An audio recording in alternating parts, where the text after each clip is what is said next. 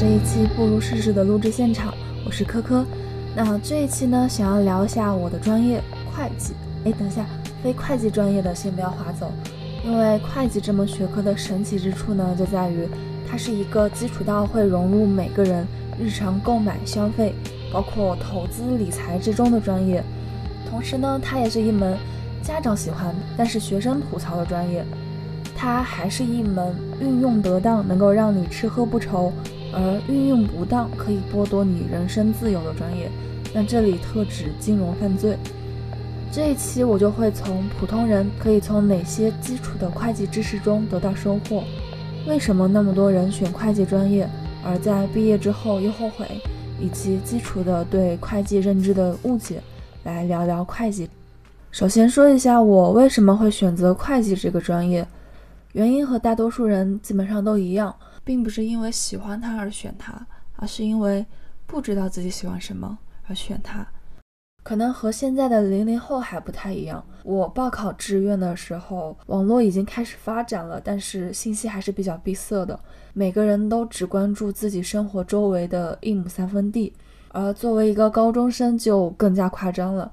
我记得我们小学还有初中的时候。还会报各种舞蹈、乐器这些兴趣班，但是到了高中的时候，基本上就只有英语、数学、物理等，所以每天的生活可能只有学习、作业还有考试，并没有时间去仔细的想一下自己未来想要干什么。当然，这里说的只是针对我个人的情况，确实有些人是从小想要当老师、当医生，还有当消防员，我特别敬佩他们，同时我也特别苦恼。自己不知道自己到底喜欢什么，所以当初选择大学专业的时候，我只是听我家人说，会计是一个稳定的专业，是一门技术，你无论走到哪里都不用怕用不到，所以我就没有抗拒的接受了。当时我内心的想法就是，反正我也不知道自己选哪个，那就选家人推荐的呗。现在想来，我真的是从那个时候就很佛系了。但是如果真的问我大学四年喜不喜欢这个专业呢？我的答案是，反正不讨厌，而且某些课程我还特别感兴趣。当然，这也是因为我大学是在英国读的，同时我选的专业是会计与金融，所以它和单纯的会计还是有一些些不一样的，有很多课程还是比较有意思的。我记得我们的课程有什么公司战略、经济。还有公司报告与分析的，我们期末的考试就是要提交一个论文，比如说要提交一份商业计划。当时我们小组是准备开一家泰式的按摩店，我们还在那边自己设计公司的 logo 名字，还有公司的人员分配，包括选址啊，还有如何招聘等等，反正就是特别有意思。另外，我们还有一个作业就是。在一个软件上经营一家公司，就类似于你在玩游戏模拟人生一样。你要规划你每个周的进货渠道、进货成本、进多少货，还有还有你们公司的营销策略。比如说，你们广告是要投放在报纸上，还是发传单？反正那个时候做作业就特别开心，就像玩游戏一样。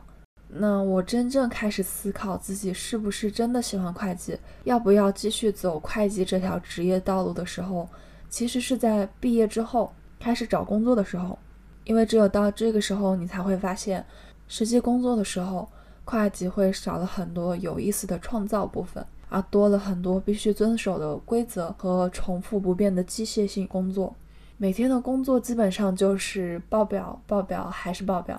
而你的未来就是考证、考证还是考证。而对于我这个喜欢创造性工作，脑子里时不时就会冒出一些奇奇怪怪想法的人，如果让我一成不变的话，我就会找不到人生的意义。当然，我也问了很多同学为什么要选择会计，原因基本上都差不多，基本上都是因为家人推荐，还有缺少对会计的了解，以及未来职业发展的规划。所以对会计这门学科产生了一些误解，当然也不怪他们，因为会计本身就是一个不断被人误解的专业。那这个从何说起呢？首先提到会计，你第一反应是想到了什么呢？是不是那个戴着眼镜整理账本的账房先生？不对，放在现代社会里，应该是用计算机和电脑会多一点。总之呢，很多人会觉得会计就等于算账的，当然这也没错，因为这确实是会计学科其中的一种，叫做财务会计。但同时呢，会计也分为管理会计、税务会计、法务会计，还有审计等不同的类别。而且每一个类别，因为它的目的和针对对象不同，它的做账方式也有一些不同。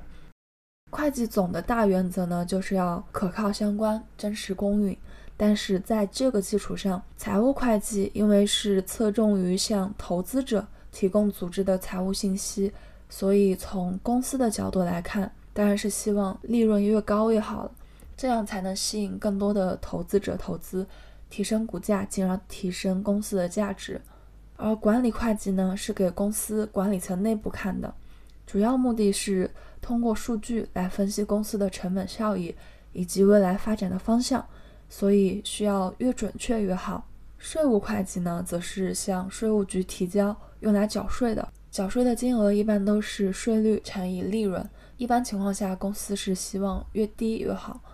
所以从这里就能看出来，你处的位置不同，你做账的侧重点也就不同。当然，这些都是公司的角度来看。那对于现在很多大型的会计师事务所，那就又有一些不一样了。从一家企业的角度来看，会计师事务所是提供服务给客户，那么肯定是希望客户满意的，同时自己也是能够赚到钱的。但是从会计道德与伦理以及法律的角度，需要做到真实公允且客观评价，那么就不可避免的会造成一些冲突。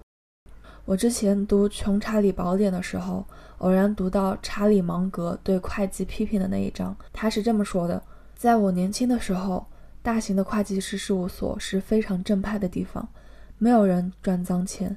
但是过去的二十五年来，他们逐渐做出一些糟糕的行为。你一旦做坏事，那么第二次做就容易多了，到最后你就会成为道德败坏的人。这个国家的大型会计师事务所。居然为了钱而明目张胆地做假账，帮助客户逃税。太多的律师和会计师事务所参与了不可告人的事情，例如他们收取保密费，提供逃税服务，这绝对是令人厌恶的。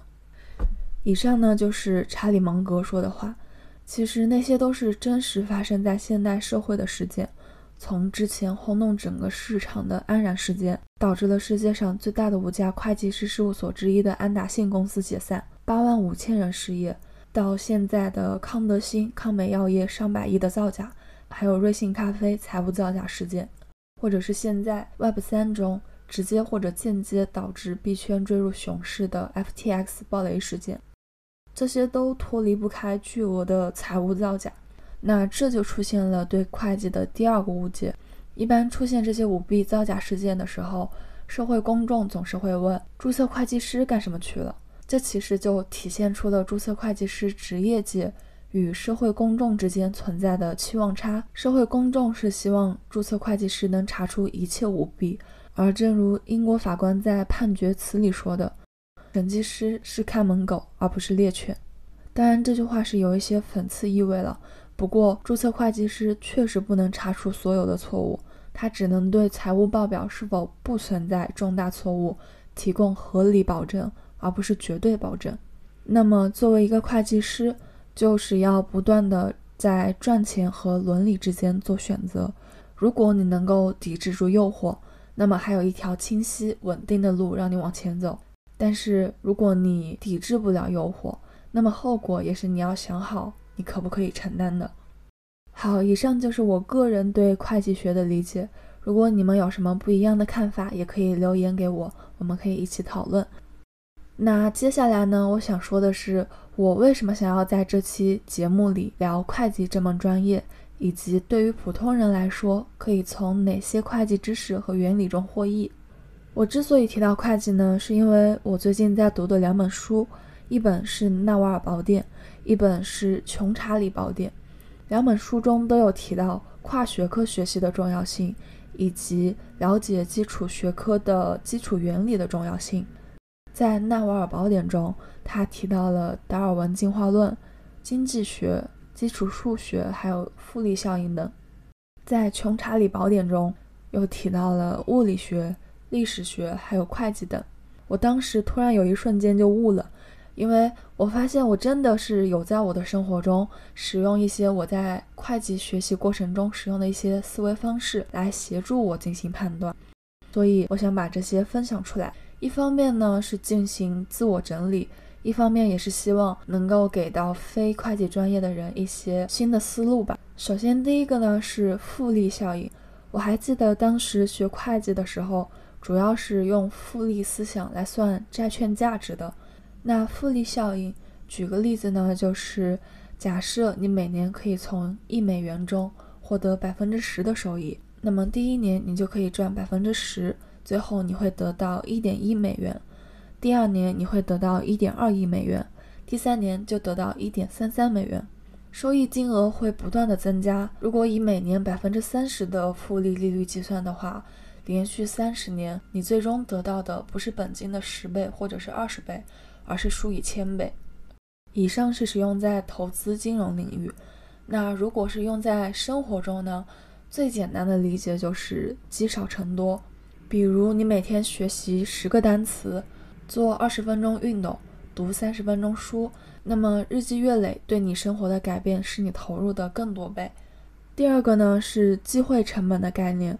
它是指企业从事某项经营活动而放弃另一项经营活动的机会。简单来说呢，就是在面临多方案择一选择时，被舍弃的选项中最高价值者就是这次决策的机会成本，也被称为替代性成本。这个概念运用到生活中，就是当你在做一个决策的时候，你犹豫不决，不知道自己是对还是错，那么你就想一下。除了这个，还有没有其他更好的选择？如果没有，那么你就坚定的去选择自己最开始的决策。还有另一方面的解读呢，就是当你选择某样东西，你必然会失去另外一些东西。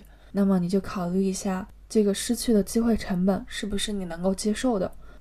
这些思想呢，都会有助于你能从更多的角度，正面、反面去做自己人生的重大决策。还有一个我想说的就是沉没成本的概念，它指的就是以往发生的与当前决策无关的费用。这是一个十分棘手的难题，因为对于企业来说，处理不好你就很容易走向两个误区：第一个是对沉没成本过分眷恋，继续原来的错误，造成更大的损失；而第二个就是你害怕走向没有效益产出的沉没成本，而不敢投入。非常不幸的是，这两个坑我在现实生活中都有踩过。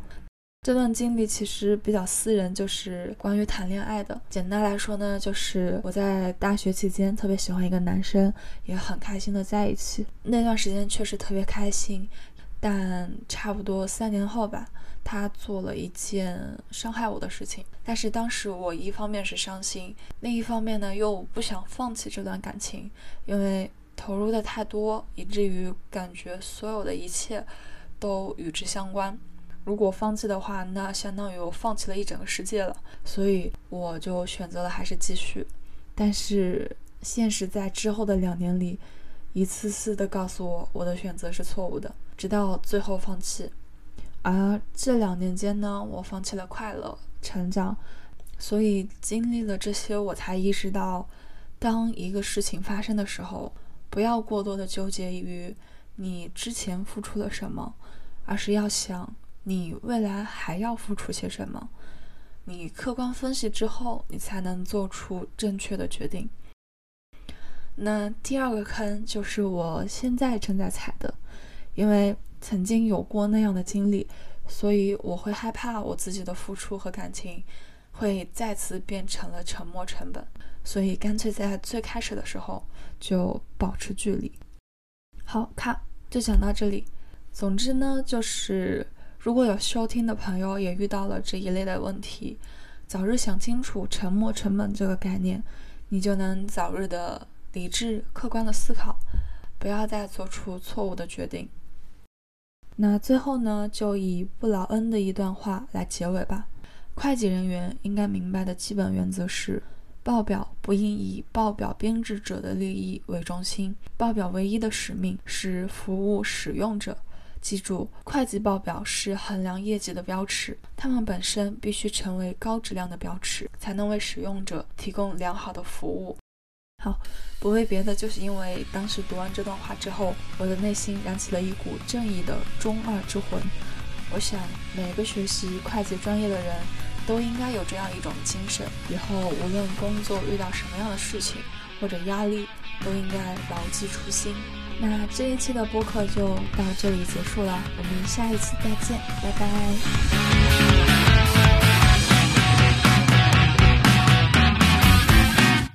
静かな眠り覚まってあげかなるタイマー鳴り響く銀座 」Brand new day の始まりには祝福の叫